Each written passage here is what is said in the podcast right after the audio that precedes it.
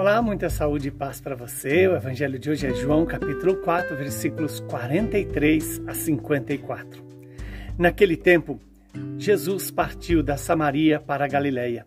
O próprio Jesus tinha declarado que um profeta não é honrado na sua própria terra. Quando então chegou a Galiléia, os galileus receberam-no muito bem, porque tinha visto tudo o que Jesus havia feito em Jerusalém durante a festa pois também eles tinham ido à festa. Assim, Jesus voltou para Caná da Galileia, onde havia transformado a água em vinho. Havia em Cafarnaum um funcionário do rei que tinha um filho doente. Ouviu dizer que Jesus tinha vindo da Judéia para a Galileia. Ele saiu ao seu encontro e pediu-lhe que fosse a Cafarnaum curar o seu filho, que estava morrendo. Jesus disse-lhe: se não virdes sinais e prodígios, não acreditais. O funcionário do rei disse: Senhor, desce antes que meu filho morra. Jesus então lhe disse: Podes ir, o teu filho está vivo. O homem acreditou na palavra de Jesus e foi embora. Enquanto descia para Cafarnaum, os seus empregados foram ao seu encontro, dizendo que o seu filho estava vivo. O funcionário perguntou a que horas o menino tinha melhorado. Eles responderam: A febre desapareceu ontem, pela uma da tarde. O pai verificou que tinha sido exatamente na mesma hora em que Jesus lhe havia dito: Teu filho está vivo. Então ele abraçou a fé, juntamente com toda a sua família. Esse foi o segundo sinal de Jesus. Realizou quando voltou da Judéia para a Galiléia. Palavra da nossa salvação. Glória a vós, Senhor. Louvado seja Deus por esta palavra que o Senhor nos entrega, uma palavra que tem o poder de se cumprir em nossas vidas. Estamos diante do próprio Jesus, que é a palavra viva do Pai e que traz para nós a certeza de que se nós obedecermos a Sua palavra, se acreditarmos na Sua palavra, ela vai se cumprir em nós, como se cumpriu na vida daquele funcionário é, que suplicou a Jesus que fosse à sua casa para curar o seu filho. Bastou Jesus dizer: Ide, o, seu o teu filho é, está vivo. Ele acreditou na palavra de Jesus.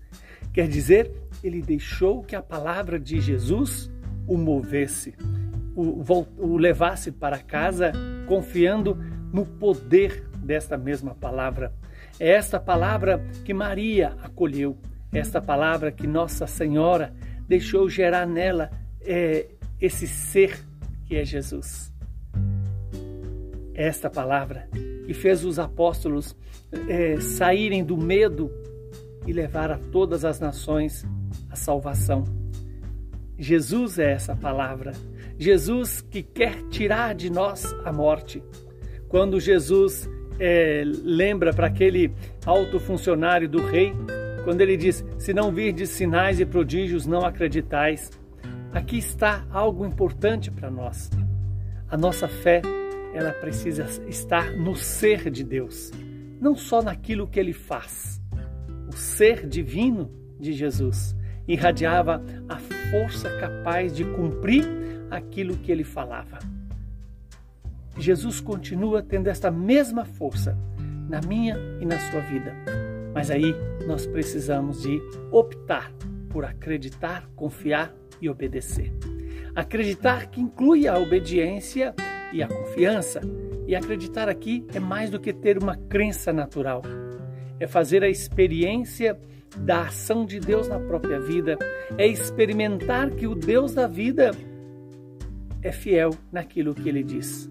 Quando Jesus diz para aquele alto funcionário do rei: Pode ir, que o teu filho está vivo. Aquele homem imediatamente volta para sua casa e acredita na palavra de Jesus. Se a gente quiser lembrar bem, essa palavra que Jesus fala é a força de Deus alcançando o coração, a mente, a, a, a vontade da pessoa. Eu e você hoje possamos também acolher essa palavra e deixar Jesus curar o nosso coração, fazer o nosso coração voltar à vida, a vida segundo querer de Deus. Que o Deus Todo-Poderoso nos dê a graça de perseverar nesse tempo da quaresma, no jejum, na oração e na esmola, para nos preparar para a grande Páscoa. Abençoe-nos o Deus, que é Pai, Filho e Espírito Santo. Saúde e paz para você.